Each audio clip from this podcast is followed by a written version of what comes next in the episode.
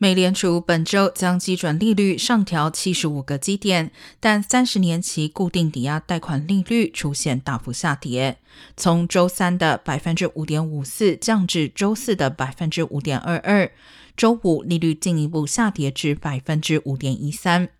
分析师称，主要原因是由于周四公布的 GDP 报告显示，美国经济连续第二个季度出现收缩。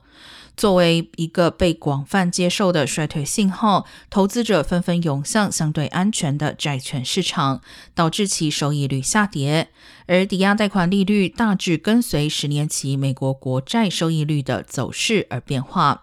整体来说，三十年期固定抵押贷款利率自六月中起一直在从近期高点的超百分之六缓慢回落。